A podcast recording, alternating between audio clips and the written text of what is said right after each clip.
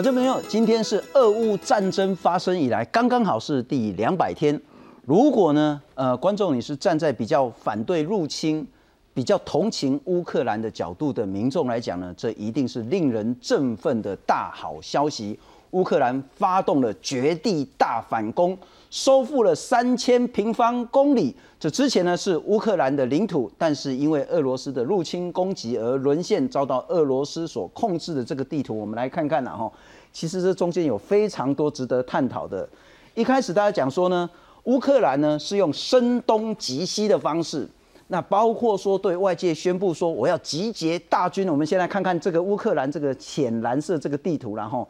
大军要集结在南部这个赫松的重要城市，我要发动反攻。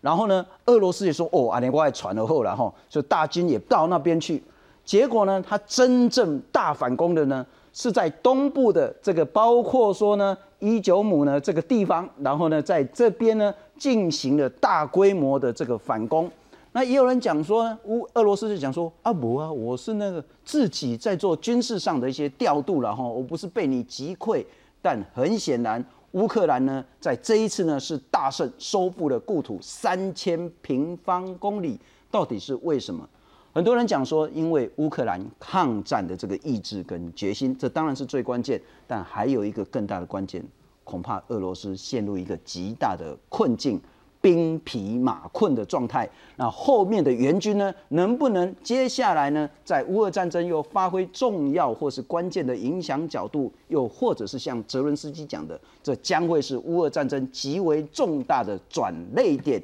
弱者对抗强者，最后能不能逆转胜？今天好好来讨论。介绍四位特别来宾，首先欢迎是淡江大学欧洲所的副教授张福昌张老师。主持人、各位观众，大家好，非常感谢。再来欢迎是风传媒执行副总编辑严继宇严大哥。主持人好，各位同各位朋友，大家好。资深的军事记者吴明杰，明杰兄。听众好，大家好。也是资深的军事记者亚太防务杂志的总编辑郑继文，继文大哥你好。大家好。我先请教一下明杰大哥了哈。第一个，这当然是胜利了哈，但这叫逆转胜，因此会决定接下来乌俄战争的成败关键。哎，确实哦，这一个乌克兰这几天的所谓的闪电大反攻哦，让当让国际非常的讶异哦，因为他其实这个获得的战果哦，五天以来拿下的这一个夺回哦，他们原本乌克兰的土地哦，将近是过去俄军五个月以来哦，那一步一步推进拿下来这个土地的面积将近三千平方公里哦。其实上面虽然有一张图，我不知道摄影能拍到哦，这一张 ISW 哦，美国智库这个研究所他拍的这一张，我认为更清楚。也就是说，在乌东哈尔科夫这个蓝色。这个地方啊，这个地方其实等于说就是这五天以来直接哦夺回来的这样的一个面积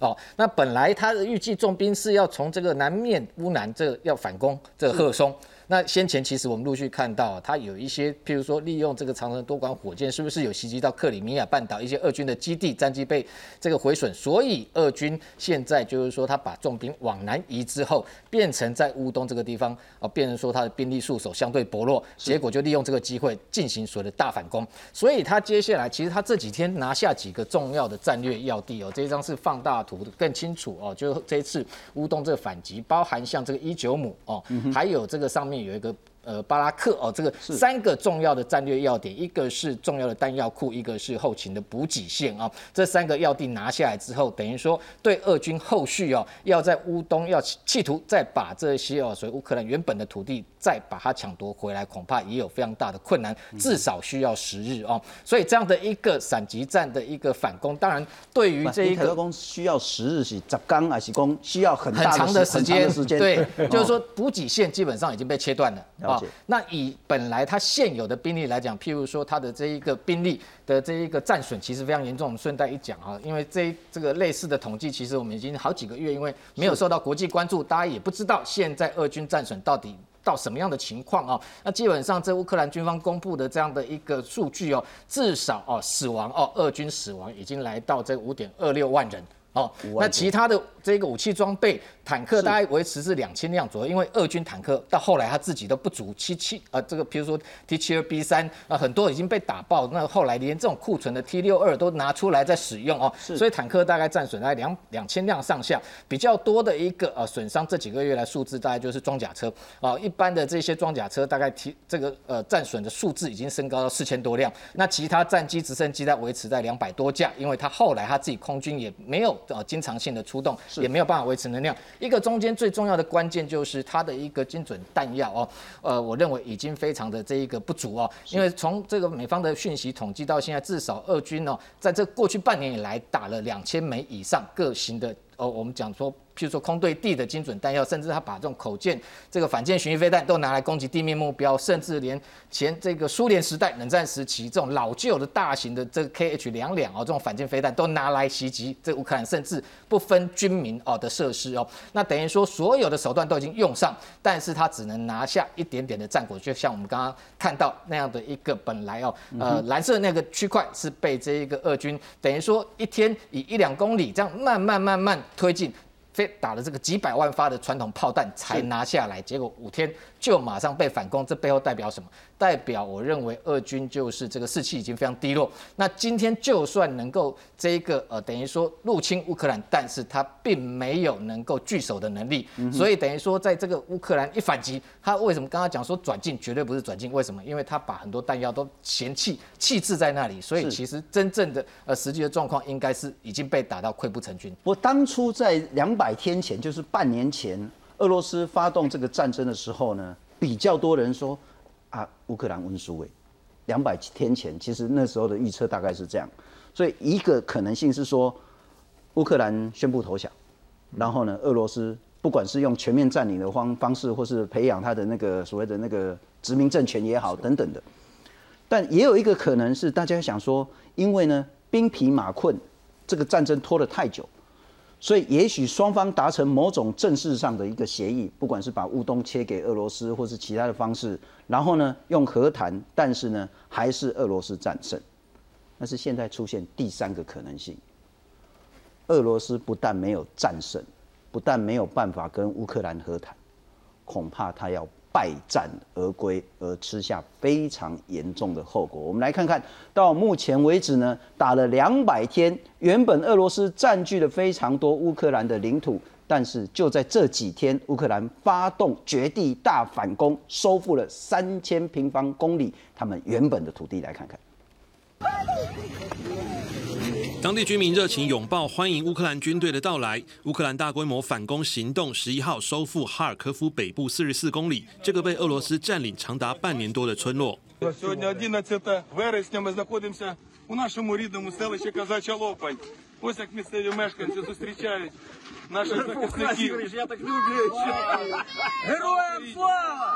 乌克兰总统泽伦斯基十一号发表对抗俄罗斯侵略战争两百天的演说，证实已经收复乌东城市伊久姆等三个战略重镇。Дорогі українські народи, сьогодні 200 днів нашого спротиву, нашої боротьби, нашої вітчизняної війни за волю, за незалежність, за право бути. Охтирку Суми, а зараз Балаклію, Ізюм, Куп'янськ. 乌克兰当局指出，乌军在哈尔科夫至少收复四十个聚落。不过，俄军在放弃哈尔科夫占领区的同时，也对当地火力发电厂发动攻击，引发大火，并造成多地大规模停电。官员表示，俄军此举是报复性攻击。俄罗斯国防部证实，部队已从乌东的巴拉克列亚伊久姆附近撤退，已重新部署，并强调仍持续对哈尔科夫附近发动攻击。 Вооруженными силами Российской Федерации продолжается проведение специальной военной операции. Воздушно-космические силы России, ракетные войска и артиллерия наносят высокоточные удары по подразделениям и резервам Вооруженных сил Украины в Харьковской области. 不过，乌克兰军队从南部一路朝着东部反攻，显示乌军想在顿内刺克和卢甘斯克边界开辟一条新战线。这表示俄乌战争将进入新的阶段，俄军接下来得想办法守住他们过去六个多月占领的乌克兰领土。 公司新闻这位人编译。不过还是来看看这张地图啦。我们来看看是那个深红色的，就是比较接近玫瑰色。这是在二月之前呢，俄罗斯早就控制的两个乌东地区，包括卢甘斯克。然后呢，我们看到呢，比较是另外一个呃，这个该叫什么颜色呢？呃，反正就是也已经比较接近红色这一块，是在发动乌俄战争之后呢，被俄罗斯军队所控制的。那当然也包括比较接近橙色的这一块。那现在橙色这一块呢，呃，就是那个之前这应该是哈尔科夫，就是在比较伊久姆往北、往西北一点点这个非常重要的城市以东这一块呢，就是这几天呢乌克兰军队收复的重要的故土。那在赫尔松南部的这个地方呢，其实也有两块小比较小一点的哈，但是也是很重要的成成果。刚刚谈到伊久姆呢，伊久姆对。俄罗斯军队来讲是一位极为重要的一个后勤补给的一个据点，那这个据点呢也被乌克兰所收复了。好，请教一下纪文兄，这样的战事的，哈，这样的战情，我们可以称之为大捷，可以称之为转泪点，可以称之为以弱抗强的最后逆转胜的关键吗？其实主持人这样注解哦，我觉得非常的到位哦。尤其是这一次，我们看这个呃，目前公开的这个图片画面，这种俄军丢弃大量重装备、弹药，然后快速丧失一些占领区，我们可以知道，这个乌军可以说是这个奇袭发挥了闪电战的一个优势。我想这个主要是乌军对于当地的地理环境本来他就是地主，他非常的了解。那另外我们也不可忽视，就是。北约和美国对它的情资各种资源，特别是武器装备的资源，我认为这也是其中一个关键。是特别我们看它推进的整个范围哦，其实大体在它海马斯这种多管火箭系统打击范围里面。我们都知道，它这个精准弹药最大的这个射程大概七十公里。哎，因此这几天逐步运用这样之前大量援助的，还有。美军支援的很多武器装备，比如说弹簧刀系列这种自杀无人机，还有我们这几天有看到越来越多迹象证实了，之前我有推测米格二十九改装，然后这个配备反辐射飞弹，对于俄罗斯的防空系统进行精准猎杀。最新的情势是苏二十七也接受改装，也就是美国的技术专家和乌克兰技术专家把一些遏制的武器和。美制武器整合起来是。那进行一个精准攻击，因此哦，过去我关注到大概一个月以内，相继有俄罗斯像这个雷达站，像 S 四百系统这个被毁，哎，我想这一些对于俄罗斯防空体系的摧毁，哎，那确实对于乌军它的空军进行有限度的活跃是是大有帮助的，嗯哼，哎。那总总体来讲，我必须说，这次这个攻击哦，它体现了乌克兰很高明的，就是过去一个多月来它的布局，典型的声东击西。过去我们一直把焦点放在南部哦，哎，南部包括克里米亚，当时陆续受到攻击嘛。刚才明杰有讲的，包括八月九号一个机场被攻击，九架二机被毁；十六号的时候，克里米亚弹药库被毁。然后乌克兰陆续放话说我要攻击你克里米亚大桥。此外，赫尔松方向从八月底开始陆续进行一些反攻，而乌军也有一些斩获。因此哦，这就是迫使乌俄军把一些乌克兰战场的部队快速转移到南部，因应他的南部大攻势。是，但没想到的是，其实他来一个这个措手不及，就是在你东北战线进行一个突击。嗯哼，哎，因此。我认为俄罗斯中的这个调虎离山之计，让他整个东北防线空虚。当然，这次哦，快速的在一个礼拜内推进了，就这样收回了三千平方公里。我认为对俄军来讲是一个灾难，特别是它整个补给线是整个体系必须要重整，而你这个重整能否抵御？未来乌军持续性的攻击，这是值得关切。那我请教纪委，你刚用了一个叫做那个调虎离山，是那会不会这只老虎又跑回山里面？我的意思是说，我们会不会太小看了俄罗斯？会不会俄罗斯不管用空运的或是陆运的方式，包括那个坦克，包括其他的这些武器系统，再回到刚刚我们讲说哈尔科夫，然后伊久姆这一块地方，它又可以重新占领？会小看俄罗斯吗？其实总体来讲，俄军在这个。数量、质量就具有优势，但其实以前一个事情，我们来做比较，我们就知道，俄军确实太大意。大家都知道，在这个九月一号到九月七号，俄罗斯在远东地区进行了大军演，叫东方二零二二。嗯哼，这个投入总共五万人，俄军大概四万多人。试想，在乌俄战争焦灼的状况，俄军还进行一个炫耀式在远东地区进行一个军力展示。是显然，普京也犯了一个兵家大忌，就是骄兵必败。他对于整个俄乌战场没有应有的警觉。还有家底布局，嗯哼，这从这样的一个态势就可以展现了，不只是俄国最高统帅，我想前线部队也有轻忽大意，否则不会这个发生这种兵败如山倒的这个惨况。但未来几天我们必须要关注乌军他的补给，还有他部队能不能持续目前的强度持续推进，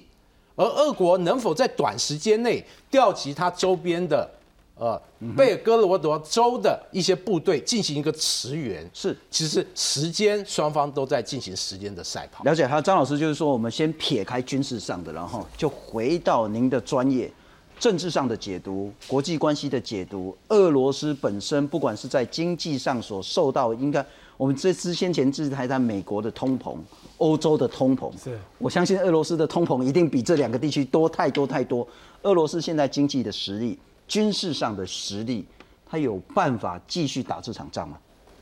这是很难说的一件事情。刚才金文兄也讲说，就军事实力来看呢，俄罗斯明显是比乌克兰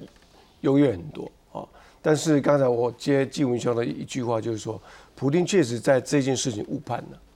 他误判了，他误判了西方国家正处于极端的能源危机当中。那各国各个国家都把解决能源问题列为最优先的政策，是。所以西方国家其实，在政治弥漫一个气氛，就是说，西方国家不管乌克兰了，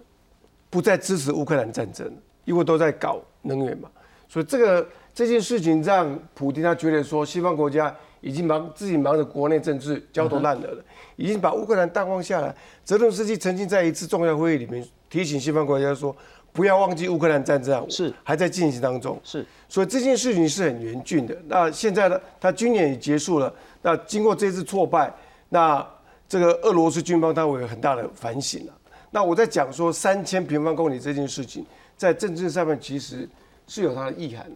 我们说现在乌克兰的领土有五分之一是被俄罗斯占领，是，乌克兰是一个六十万平方公里大的一个国家，五分之一。叫做十二万平方公里，那三千平方公里是十二万平方公里的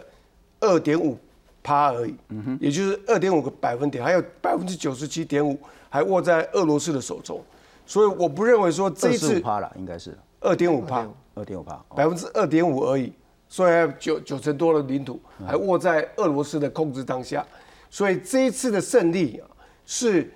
乌克兰乌克兰政府啊，把所有。在八月份、九月初拿到了西方国家精锐的武器，OK，集中在这个地方来做一个突破，所以才会才会获得这个胜利。所以这个胜利能不能持续，它是不是所谓的让乌克兰转败为胜，或者大大捷报的一个一个形容？那我我是觉得这个都太 over 一点 OK，因为你看，我看如果说回到这个地图来看，这两块橘色的地方是在北方跟西南方，那中间这一块的话，全部都是在。俄罗斯在控制，所以这个战争的话，你说俄罗斯会输，那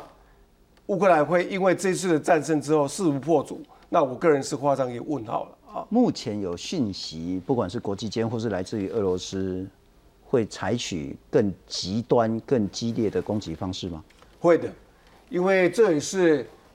前天啊，在马克龙紧急的打电话给普京的一个用意，哦。那马克龙嗅到说，这个也许是一个和谈的一个机会，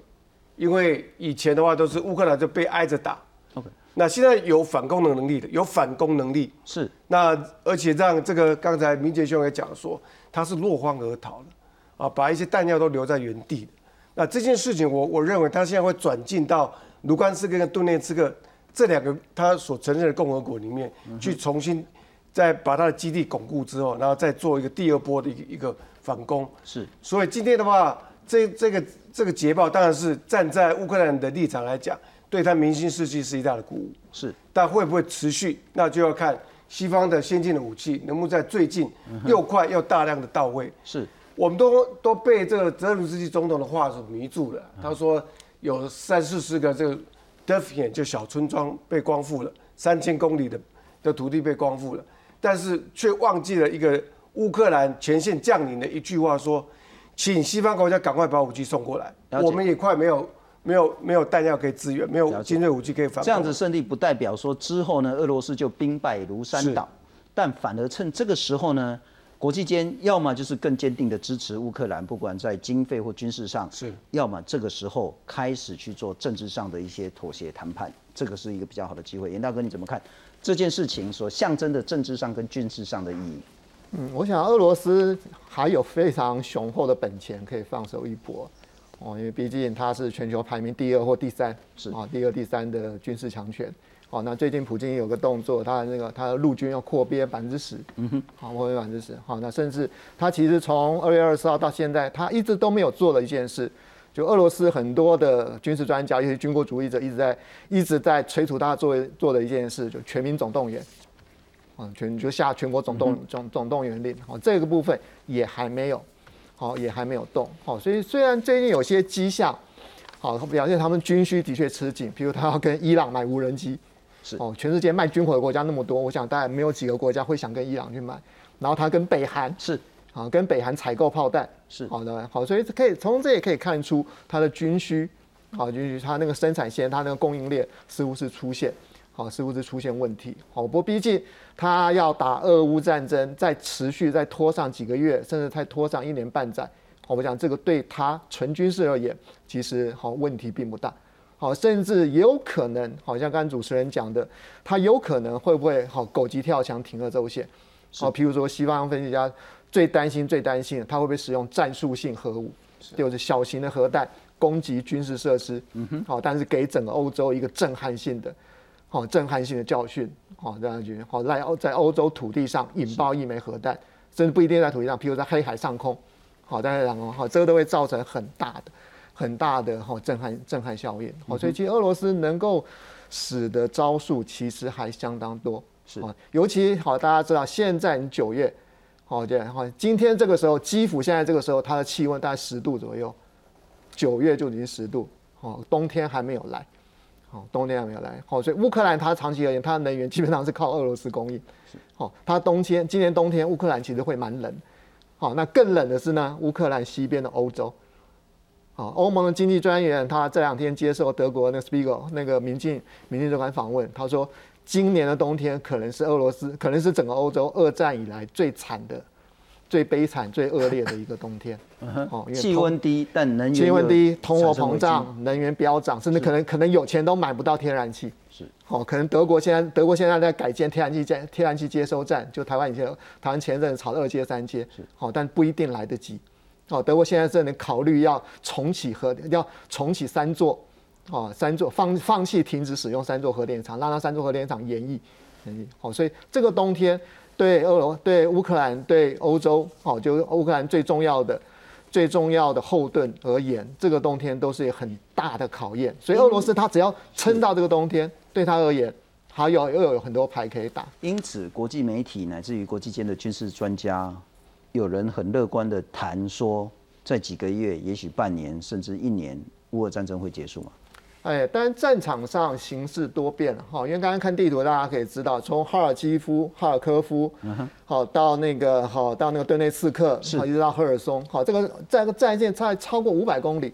好这在五百公里的战线中，其实乌克兰有很多的点可以突破，他们已经证明他们能够突破，是好，他们八月二十九号在赫尔松哈展开反反攻，然后俄俄军很显然是从东部顿内茨克调兵过去，好，结果他们在哈尔科夫呢看到。掌握到好，我想这个美国提供的情报应该也是蛮关键。掌握到他们兵力最薄弱的时候，然后就做了一个大突破，是懂不？好，所以我想战场上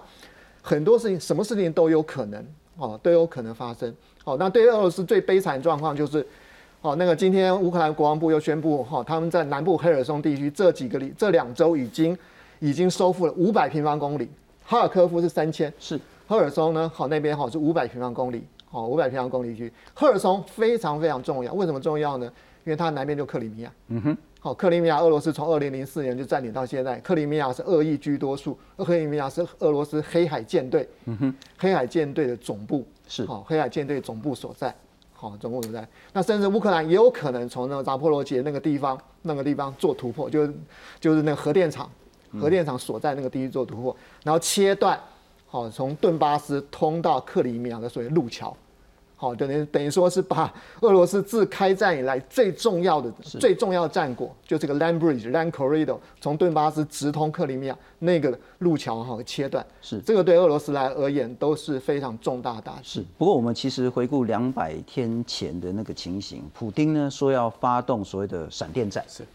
说实在那时候他是有实力的。如果乌克兰这两百天来没有用超强的对抗意志的话，说实在闪电战就成功了。但很显然，当然最重要的还是乌克兰自己的对抗意志，那以及国之间的驰援。那可是现在打了两百天呢，闪电战呢不但变成自流封面，现在搞不好变成梅雨了哈。那可能一打，可能还要再打很久很久。但为什么这一次可以有这么重要的逆转胜？当然是在这一次的战役了哈。整个大的战争可能不能掉以轻心。我们来看看。乌克兰总统泽伦斯基讲说呢，这是乌军呢收复俄军后勤枢纽。刚我们谈伊久姆，这是战争爆发两百天的最重大突破。那乌克兰也会继续的挺进，今年冬天就是最大的关键。如果这个如果很重要，欧洲特别是美国可以提供更强大的武器，那么就可以更快摆脱占领。乌克兰的参谋总部讲说呢，这几天收复了三千平方公里，这是俄罗斯花了三个月才占领。我们四五天就把它拿下来。那《纽约时报》讲说呢，俄罗斯军队声称说我是有计划的撤退，或叫刚明杰兄的叫做转进了哈。那其实明眼人一看就是说这是仓促处理撤离的。那不管坦克啦，那个飞机的残骸啊，就丢在那边就不管了。那这也是俄罗斯军队三月撤离基辅以来最大的挫败，战况可能会翻转。独立新闻网站呢，他谈说。普京也推迟了包括跟他们的军方将领的会谈，搁置了十一月在占领区推动的兼并公投等等。为什么？其中等一下都请教一下纪文跟明杰兄，这一次包括相关的武器系统扮演了多重要的角色，来看看。乌俄战打了两百天，九月起，乌克兰开始反攻，收复两千平方公里的国土。俄军也坦言，乌军夺回大部分领土，将从哈尔科夫撤军。Для достижения заявленных целей специальной военной операции по освобождению Донбасса принято решение перегруппировать российские войска, находящиеся в районах Балаклея и Изюма, для наращивания усилий на Донецком направлении. 俄军这回挫败，可说是从今年三月俄军被迫撤离基辅以来最惨烈的一次。坏消息还不止这样，俄军后勤补给的唯一铁路要道库皮扬斯克也被乌军夺回，而这可能成为乌俄战争的决定性转捩点。而这场战役不止在乌克兰领土开打， 还延烧到国际角力。开战后，西方国家对俄国发动经济制裁。российская экономика удар санкционный выдерживает, выдерживает весьма достойно. 普京很有自信，但外资撤离，卢布对美元大贬，物价上涨，再加上国际孤立，最大受害者无疑是俄国的平民百姓。Это разрушает всю мою активность, весь мой бизнес. Я занимаюсь, я айтишник, я делал стартапы, и у меня из восьми проектов все разрушены. 部分专家分析，随着经济制裁的效应逐渐明显，俄国经济前景会更加不明。现阶段，俄国人还能忍受，但情势一旦恶化，社会氛围也可能改变。记者综合报道。呃，明就先我们来谈谈武器了哈。其实我觉得这其实说实在，当然明星最关键， 但没有武器的话，那个明星很难去撑起来。我们来看看，呃，为什么这一次能反败为胜？第一个很重要，之前呢。变成难民的，或是逃到其他国家的，或是其他因素呢，离开乌克兰的呢，很多人都回去了。开战一个月内呢，就有六万个乌克兰的公民呢回国，那一起对抗俄罗斯的侵略。那其中应该很大一部分呢，是说把自己的太太、小朋友或是长辈送到波兰，送到其他的地方呢，比较安全，再回去保护自己的家园。哦，就是自己如果是男性的话，比较多是这样子的。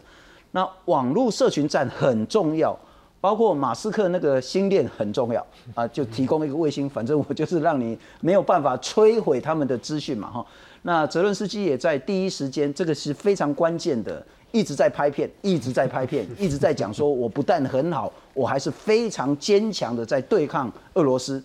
那各国也可以从泽伦斯基拿到最重要的这些资讯。那乌克兰的民众呢，也会有非常重要的信心，也变成全民情报员。所以，我们一直看到乌克兰的那个推特啦，或者什么东西，就一直影片在全球流传。然后呢，也透过社群媒体说，哎，俄罗斯军队在这边了哈。但接下来要请教你，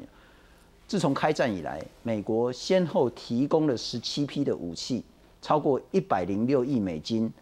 包括等一下请你多谈的海马斯火箭系统，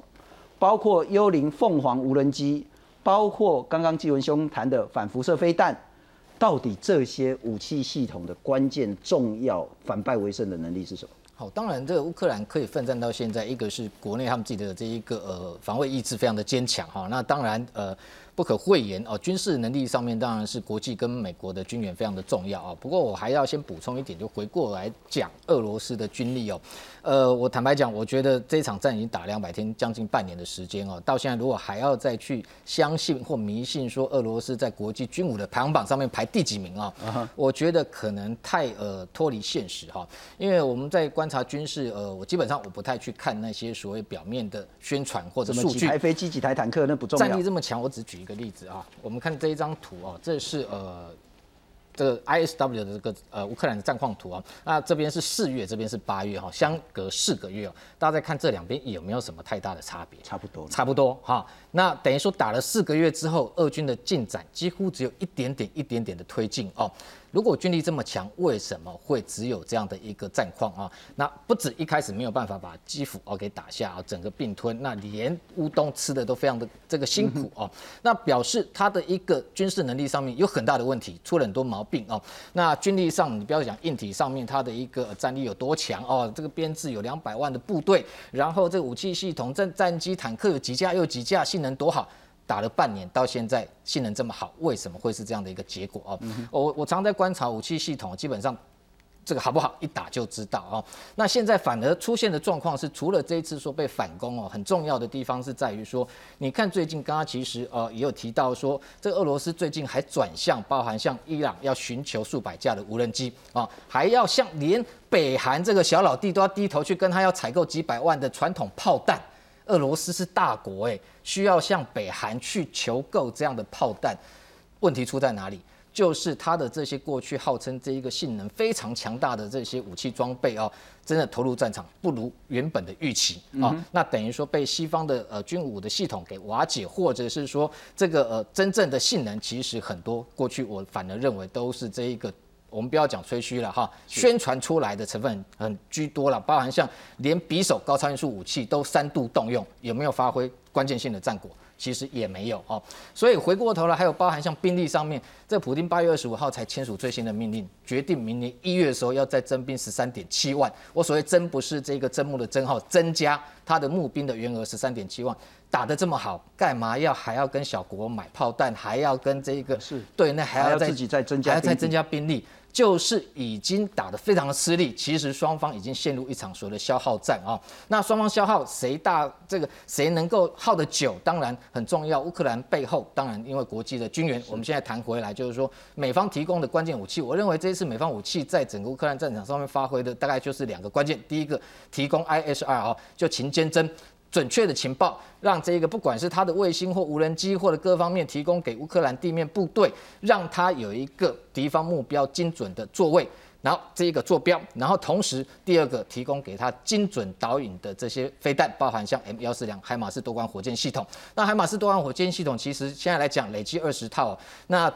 提供给他的还是属于有射程比较短的，就是它虽然是有导引，但是射程大概在七十到八十公里的 GMLRS 哦。那这一型的这一个精准火箭弹哦，这乌克兰军方用了之后觉得非常好用，快很准。它从这个提供方位哦锁定到它发射只要十三秒钟，所以打完就可可以打带跑。所以你看它这个发这个轮型的这种是属于 M 幺四两哦。那德国、英国还提供给它同样是多管火箭，它是 M 二七零履带式的，跑比较慢。当然轮型的，你看它的公路上面直接这一个呃阵地做好之后发射马上就离开，所以它的战场存活度很高。那现在提供二十套，为什么乌国军方希望说你给我一百套就是非常好用，也表示说发挥了很大战果。换句话说，这一个乌克兰在打击俄军，它是用一个非常高精准。CP 值很高，也就是说它成本很低，但是效率很高的方式在做打击，所以它不用有太多的这一个弹药，它只要这个目标准确，然后都能够这个这个一发炮弹就能够打中一个目标。这种方式来讲啊，相较于俄罗斯，你看它穷轰猛炸，用传统的这些呃榴弹炮也好，这个火炮这对它的这个城镇，不管是这个军事设施、民用设施全面的这样子一个打击，你看，难怪它的一个炮弹消耗的这么快，已经等于库存都快要用尽。所以这种情况之下，双方当然哦一加一减之下，其实军事上纵然一开始双方是非常悬殊，但是打到现在半年下来哦，其实我觉得俄军已经慢慢的后。这个已经后遗呃没有办法，这个后继无力了。然后是，那还有一个很重要，其实等下也许会补充，这个美国对俄罗斯的晶片管制哦，我觉得慢慢发挥效用。因为你看它精准飞弹哦，打了两千枚以后，为什么现在哦还要寻求对外的这一个这个采购，或者是说这一个用这个生产线加速来生产，但是却没有一定的数量，就是因为上面其实坦白讲，过去很多的这些精准弹药，二次精准弹也被发现哦，包包括像 KH 一零一这种所谓的空射巡弋飞弹，上面都有美国的晶片。结果没有这些晶片的情况之下，这些飞弹基本上都没有办法再有新的量产出来。所以这些整个火力或战力的这个后续持续，包含像兵力，其实我认为哦，虽然是消耗战，但是美国在打一场高科技的消耗战，但是俄罗斯反而回到二战时期的传统的消耗战。所以在这种情况之下，为什么对？乌克兰久攻不下，那这一次能够让这个乌克兰反击，我觉得除了是三军统帅这个普丁他的大意，或者是前线指挥官的大意之外，坦白讲，我反而认为哦，能力上可能俄罗斯在他已经先前掠夺的这些乌克兰土地上面，已经没有能力再持续聚守。是，不过季文兄，我要请教你，第一个问题是说，如果回顾两百天之前，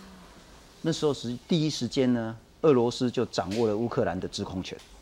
包括机场跑道啦，他们的一些雷达啦，其实几乎就被俄罗斯所摧毁了。那之后呢，俄罗斯就开始轰炸，那开始有有陆战的部分，坦克就运到乌克兰的境内去。我想问第一个问题是说，制空权现在俄罗斯还掌控吗？包括到目前为止，第二个还是要请你多谈谈，包括刚刚谈到说海马斯火箭，包括说所谓的高速反飞反辐射飞弹，那到底是什么东西？呃，俄罗斯哦是享有制空权，这是广泛的这个制空权，但局部它未必能确保。为什么呢？到现在乌克兰广泛的制空权还是握在俄罗斯手上。对对。但是局部的制空权，俄罗斯能否完全这个控制，其实很有问题。为什么会造成这样的问题？主要就是俄罗斯空天军的科技能力不够。我们过去只看到它出动可能战轰机、哎攻击机、武装直升机，但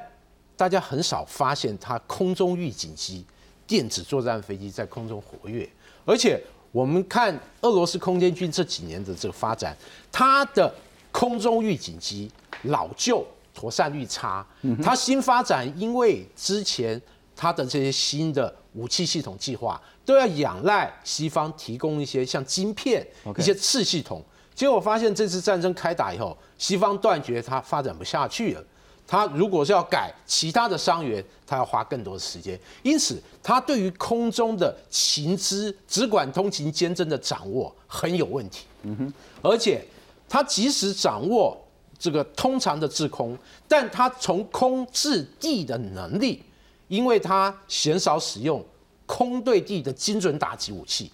因此它的效能非常受到质疑。特别我们看过去哦，俄罗斯发表一些。这个国防部发表一些画面，我们看最多的就是战机和直升机都是发射这种无导引火箭弹，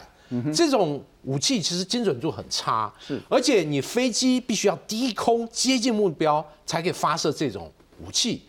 但这样的结果你就被刺针飞弹或者欧美援助的短程防空飞弹变成这个瓮中捉鳖，哎，因此它几款所谓最先进的飞机。包括苏三十五、苏三十四频频被打下来，因此他的整个空天军，我认为这次的表现非常非常不及格。而这样的不及格的成绩，其实是受到他本身资源和科技力发展跟不上来所导致。我甚至认为哦，这几年老共空军其实大幅强化预警，还有电子作战整个体系，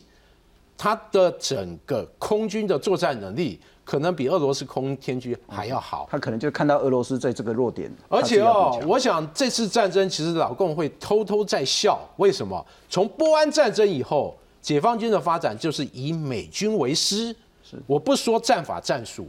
我们就看很多武器系统，这个解放军用的像什么翼龙、彩虹，长得都和美国的死神一模一样。它新的战略运输机和美国的 C 十七也一样，很多武器都是按美国的整个路径发展图来做。因此哦，这一次俄罗斯这个为什么军方表现那么不佳？我认为哦，这是他过去以来整个发展不均衡所导致。尤其是我们必须要注意哦，俄罗斯在最过去二十年，它重点发展其实是核武能力。我们看到它陆基已经推出。新一代什么萨尔马特，之前还有白羊 M，然后海基的也有新的战略飞弹前舰、新的潜射飞弹等等啊，他号称哇，我这些核武器可以打破天下各种的反飞弹系统，因此哦，他疏于发展传统的武力，包括陆军的装甲、炮兵等等，还有空天军的这些武器装备。此外，他一个最大的短板就是。它的无人机系统太过于落后。那照这样分析的，对，最后我们假设了哈，俄罗斯战败，你不会觉得很意外？我认为俄罗斯你战败的定义是什么？投降？哎，我不打了。我我认为投降不太可能。哎，毕竟俄罗斯它本身它还是有优势的。我认为它数量、质量它还有优势。更重要就是这么庞大的核武国家，你要让它低头投降。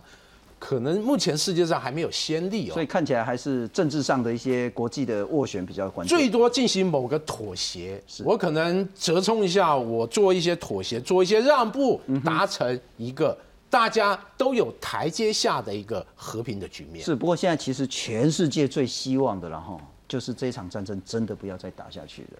那乌克兰这些流离失所的难民可以回到自己的家园，重建自己的一些国家。不过这跟国际的局势也有关系。我们在上礼拜也谈到说，包括在欧洲通膨的问题极为严重。那通膨呢，关键就是在于能源危机或叫能源灾难。目前包括美国、包括欧洲也陷入了两难的困境。我们来看看。俄罗斯攻打乌克兰，欧美国家没直接参战，却也用严厉的经济制裁来对付俄罗斯，并提供重型武器给乌克兰。但俄罗斯也非省油的灯，以北溪一号天然气管线故障为借口停止供气，而这将冲击十三个欧盟国家。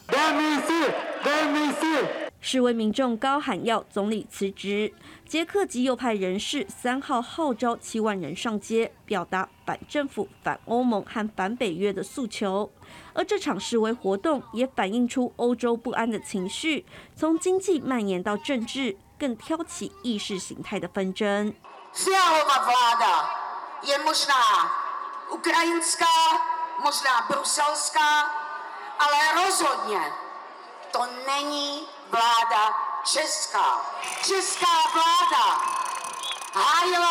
Ibesides me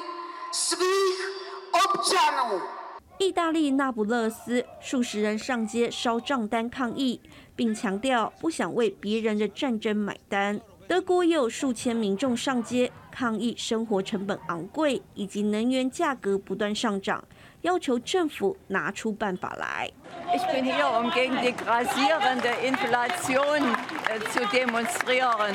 Und ich bin hier, um die für die Übergewinnst, dass die Übergewinnsteuer einkassiert wird und dafür. 乌俄战争造成能源危机，逐渐在欧洲社会发酵。德法等国都陆续端出应对措施，只是这些是否能消除民怨，一切还很难说。记者综合报道。张老师，上礼拜我们也谈到说，欧洲的人民，不管是德国、英国、其他的欧洲国家，人民过得很苦。能源非常非常贵，有钱可能也买不到，那这是一个非常现实的问题。但是人民所受到的这些苦难，会影响到国家持续对乌克兰援助吗？我觉得这是很好的一个一个观察点啊。刚才四位抗议的话，就表示说，并不是所有西方国家都是支持乌克兰的，最起码有一大堆民众是反对的，极右派、极右派分子。那这个在在刚才的捷克啦、德国啦、法国、意大利这些国家都一直在发酵当中，所以说能够尽快结束这场战争，当然是当然对这些西方国家的政府是最好的。所以这个我回到刚才那个话题，就是说。到底西方国家能够支持乌克兰支持到多深？能够提提供给他武器，能够继续提供到多少？德国到到现在都还迟迟不敢把他最先进的坦克车给乌克兰，因为德国总理讲的非常清楚，很可能会爆发第三次世界大战呢，会会引起俄罗斯的报复性攻击啦，或者是会更衍生其他的一些事端啊。所以说，西方国家现在所面临除了民众里面的杂声之外，啊，那能源危机的问题啊，那所以说我回答刚才那一点，就是说，这俄罗斯它有多少能力能够支撑这场战争？哦，刚才我们讲了非常多，从战争的一个结构，从它俄罗斯的兵力，它现在在战场所展现落落荒而逃这些面向来看，它好像是出了很大的问题。但是我想，我想讲的是，它现在之所以没办法把后后方的一些物资，啊，不管是粮草或者是一些军事用的一些一一些补给的组件呐、配件呐，能够运到前线去，主要就是因为它铁路运输出现了问题，啊，所以这个是我们一直在讲说，它现在缺兵之外，还缺缺粮、缺缺物资。嗯哼，那这个对前线的的士兵来讲是很很严峻的，没有粮草，没有好好东西可以吃。三餐吃不饱，哪里有战力可以打仗？是，那他他一些武器设备没有一些配件可以换更新，所以这个就是我们看到说，刚才严严兄也讲到说，他去跟伊朗要去购买这个现成的这个无人机，要去跟这个北韩去买现成的这个弹炮弹，就是因为他他国内有一些装备，他装备是有的。但是因为被西方制裁、经济制裁，这些零组件都没办法采购进来，所以它闲置在它的仓库里面，在它的基地里面，没办法去动用它。不过同样也要请教张老师了。我们当然上次也谈到说，欧洲其实有很大的压力，特别是因为能源导致的严重通膨，然后今年的寒冷的冬天怎么过的这个问题，俄罗斯的压力恐怕更大。我们来看看俄罗斯了哈，抱歉，那个导播先让我看一下第六章 CG，俄罗斯现在的经济状况呢？包括说呢，爆发初期呢，卢布几乎是崩盘的。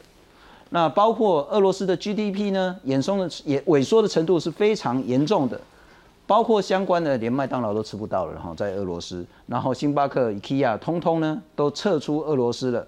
二十三万的劳工变相减薪。能源的问题，欧洲严重，俄罗斯恐怕也很严重。通膨的问题，欧洲严重。俄罗斯恐怕真的是无法忍受的那样子的严重程度。俄罗斯真的能继续撑下去吗？但是我们看到说，俄罗斯的一些民调，还八成以上的人还是支持这场战争的。这这这个就是所谓的他们的一个媒体控制，他对 OK 他的一个极端的手段去控制所有的这个反对普京的一个力量，几乎都被控制消失掉。是。反一些一些大牌的一些异议分子都是在牢笼里面，嗯哼，一些团体甚至一些媒体全部被关了关。只要你在公共场所，纵使是拿了一张白纸，那你你就会消失不见。嗯哼，所以他对于国内的一些民心的控制是非常绝对的。所有任何不安全的因素，普京绝对全部控制。是，所以这场战争里面，他我们看到说打了这么久，西方国家报道这么多。俄罗斯内部应该有一些示威抗议啊，但是我们只看到说零零星星的几个人，而且是被大批的警力完全几乎是完全控制的。了解。那这个情形中，就是说这场战争在不平衡的媒体报道里面，我们看到说，我们西方国家所接受的消息，也都是 BBC、CNN 这些媒体西方媒体所报道的，也都看不到真实的俄罗斯里面的消息。那这个盲点的话，是我们在观察这场战争里面必须要去认识的。好，严大哥，你怎么样看待这件事？刚我们谈到俄罗斯的情形，不过我们也来看看，然后世界各国其实都是很重要，至少在态度上是支持，然后很多国家就直接不管是在经费上或是军事上提供援助。乌克兰总统泽伦斯基讲得很清楚，乌克兰的命运呢取决于美国，历史会对拜登做出评判。那欧美大国，美国呢已经给了五百亿美金的军援，未来会再给十亿长期的军事援助。欧盟呢给了九点五亿欧元价值的武器，英国给了一亿英镑，德国给了五亿欧元等等的。刚我们也谈到各式各样各国，就算不是最先进，但至少也都是能发挥重要精准打击的武器，包括反导。坦坦克导弹，包括刚刚我们谈的海马斯多管火箭、无人机，或是其他的这些呃武器系统，我还是想请教，从头到尾大家都说这是一个消耗战，无止境的消耗下去吗？哎，我想最近情势又有一些转变，哦，因为乌克兰哦，大家知道，哦，其实乌克兰政府很长很长一段时间担心一一个症状的出现，叫乌克兰疲乏症 （Ukraine fatigue）。OK。哦，就平民血流成河的照片，看到第一次、第二次，你会义愤填膺；看到第五次、第六次的，你就觉得我我能怎么样？就会出现就会出现无力感。哦，在那个顿顿巴斯战役最惨烈，在六七月的时候，哦，那泽伦泽伦斯基说，我们的部队一天要死两百个弟兄。是，哦，那真的是用只能用血肉模仿。血肉模仿来形容。啊，那在这种情形下好，乌克兰战场是血肉模仿，好，那欧洲又面临严重的能源危机、严重通膨危机，那对明星这支持度，好支持度对明星的倾向会有非常严重的影响，大家会觉得这场战役没有什么希望，看不到看不到光明，在隧道之中，然后我们自己的日常生活，嗯哼，这样又受到这么严重的影响，好，所以那时候对各国的外交政策就有可能出现。好，出现另外一个方向的，另外一个方向后坐力。所以你从这个观点来看，最近乌克兰的这一次的那个逆转胜，好或者大反攻，好，那对乌克兰政府而言，在外交上实际上非常重要的及时雨，啊，及时雨。好，因为大家都喜欢赢家，不管是站在哪一边，大家都喜欢赢家。好，所以当乌克兰战局出现呃令人振奋，至少是令欧美国家社会振奋的。振奋的哈这样的一个转变，这样的一个讯息的时候，好，那支持他继续抗战的力量就会更振振有词，是，好，振振有词。但是从另外一方面看，但刚才我们谈了一些俄罗斯的经济状况，其实很多经济学家、经济分析家都承认，好，这一次的欧哈史无前例的对俄罗斯制裁，其实并没有达到当时欧美国家预期的预期的效果。好，大家刚刚看说，俄罗斯央行它预预估今年 GDP 衰退率大概都还在个位数。其实之前像世界银行、像 IMF，它的估计是两位数。了解，嗯，是两位数。好，你说通货膨胀，其实今天俄罗斯通货膨胀还没有德国、荷兰严重。是，好，那你说你说哈天，你说燃料哦，俄罗斯天然气、原油，哦用不完，哦用完。好，那它整个的经济态势，包括卢布刚开始时候狂贬。好，俄罗斯的汇市、股市在二月二十号那之后那一个礼拜不敢开市，好不敢，但现在又回稳，好又回稳，所以很多很多很很多分析家在看说，哦，这其实是一个蛮奇特，是好蛮奇特的，好蛮奇的现象。当然很多原因啊，其中一个很重 很重要原因就俄罗斯人真的很能吃苦，哦，你看他们整个历史，好，从二十世二十世纪到现在历史，基本上就吃就是一个吃苦的历史。大家知道二战的时候。俄罗斯居民死亡人数比现在整个台湾人口还多，你就知道说这个国家曾经遭遇过什么样的历史。不过无论如何，还是希望战争赶赶快结束。但我要请教明杰兄跟纪文兄一个很重要，不至于搞成这样吧？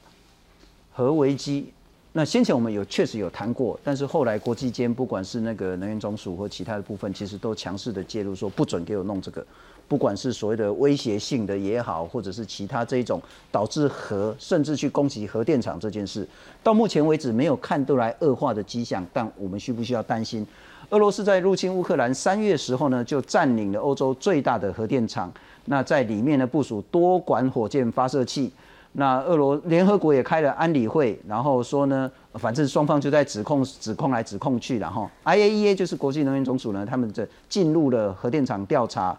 那不过到目前为止，核危机并没有升温。请教明杰兄，落尾盘歹叫更小东西有去募集出来的。其实俄罗斯对乌克兰动用核武哦，甚至在欧洲动用核武哦，甚至引发整个这一个俄美之间的核武大战，从一开始开战不是就已经陆续在讨论了嘛？啊，是。那我的看法是，开战到现在半年哈，那要用为什么不早用？啊，到现在还在。这一个谈所谓的会不会动用核武哦？因为我要强调是说，其实我们今天为什么很久没有谈这个乌克兰战争的一个实际的状况哦？那如同刚刚讲的，其实确实国际对于乌克兰战争的新闻是曾经呃过去几个月陆续是出现疲乏啊。那照理说这样的一个情势对俄罗斯非常有利呀啊！俄罗斯军力这么强，怎么不趁这个时间把乌克兰给吞下来？我们今天或许换在谈的题目，而是可能要谈的是。乌克兰已经被俄罗斯并吞，但是我们谈的却是俄罗斯被乌克兰反攻，是怎么会有这样情势？表示它内部政治军事上有非常多的问题啊！为什么不动用核武？当然，普京有所顾忌。当然，最重要是自己的这个内部的政治政情也好，或者他的权位也好哦。那还有包含像俄罗斯军力这么强，两百万的正规部队，为什么不全部投入？其实，当然，因为俄罗斯自己本身的土地面积，这个是这个多达一千七百一十平方公里啊，是这一个乌克兰六十平方公里呃六十万平方公里的这几多少倍啊？哦，它有很多地方要束手嘛，哈，所以它有东方军区这一个，有西方军区、中央军区这么多的军区，为什么刚刚这个就能谈到说，今年东方二零二二的军演啊，中俄当然是主要，当然有十三个国家，但是俄罗斯出动四万多，号称总共兵力达五万。你要去比四年前他出动是三十万呢，是今年为什么剩五万？表示说他这些他自己面呃自己很多土地他有兵力必须要顾及要束手，而且他不敢征兵，因为征兵怕这个俄罗斯内部会抗议，对他政权有所不利。所以就是这些政治跟军事上面有非常多的高风险的变数，也让普京打了半年也就只能这样子。那接下来当然关键在于说他有没有办法持续下去。